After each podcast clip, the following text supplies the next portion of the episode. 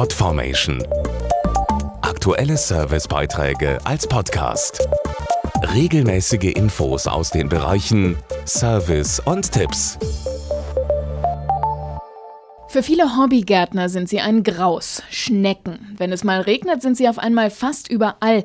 Jedenfalls kommt es einem so vor. Sie fressen den liebevoll selbstgezüchteten Salat, knabbern an Basilikum und Petersilie und lassen sich nur mit viel Aufwand und Mühe wieder loswerden. Aber das ist noch nicht alles. Die Schnecken können auch richtig gefährlich sein. Zumindest für jemanden, der sie manchmal auch zum Fressen gerne hat. Hunde. Bei einem Spaziergang im Wald, aber auch im eigenen Garten kann es schnell passieren. Der Hund entdeckt eine Schnecke und verspeist sie als kleinen Snack zwischendurch. Das ist nicht nur ein bisschen eklig, es kann auch schlimme Folgen haben, denn Schnecken können mit Wurmlarven infiziert sein.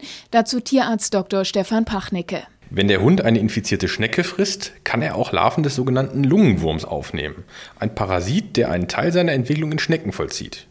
Die Larven wandern im Hund vom Darm aus mit dem Blut über die Leber weiter in verschiedene Organe bis in den Herzvorhof, in die Lungenarterien und die Lunge selbst. Hat sich ein Wurm erstmal im Körper festgesetzt, kann der Hund krank werden und die Symptome können richtig gefährlich sein. Die ersten Anzeichen sind leichte Hustenanfälle. Später kommt es zur Atemnot, zum Teil zur Herzschwäche, Blutungsneigung und auch neurologische Störungen sind in einigen Fällen möglich. Spätestens dann muss der Hund dringend zum Tierarzt, denn schlimmstenfalls kann er an einer Lungenwurminfektion sterben.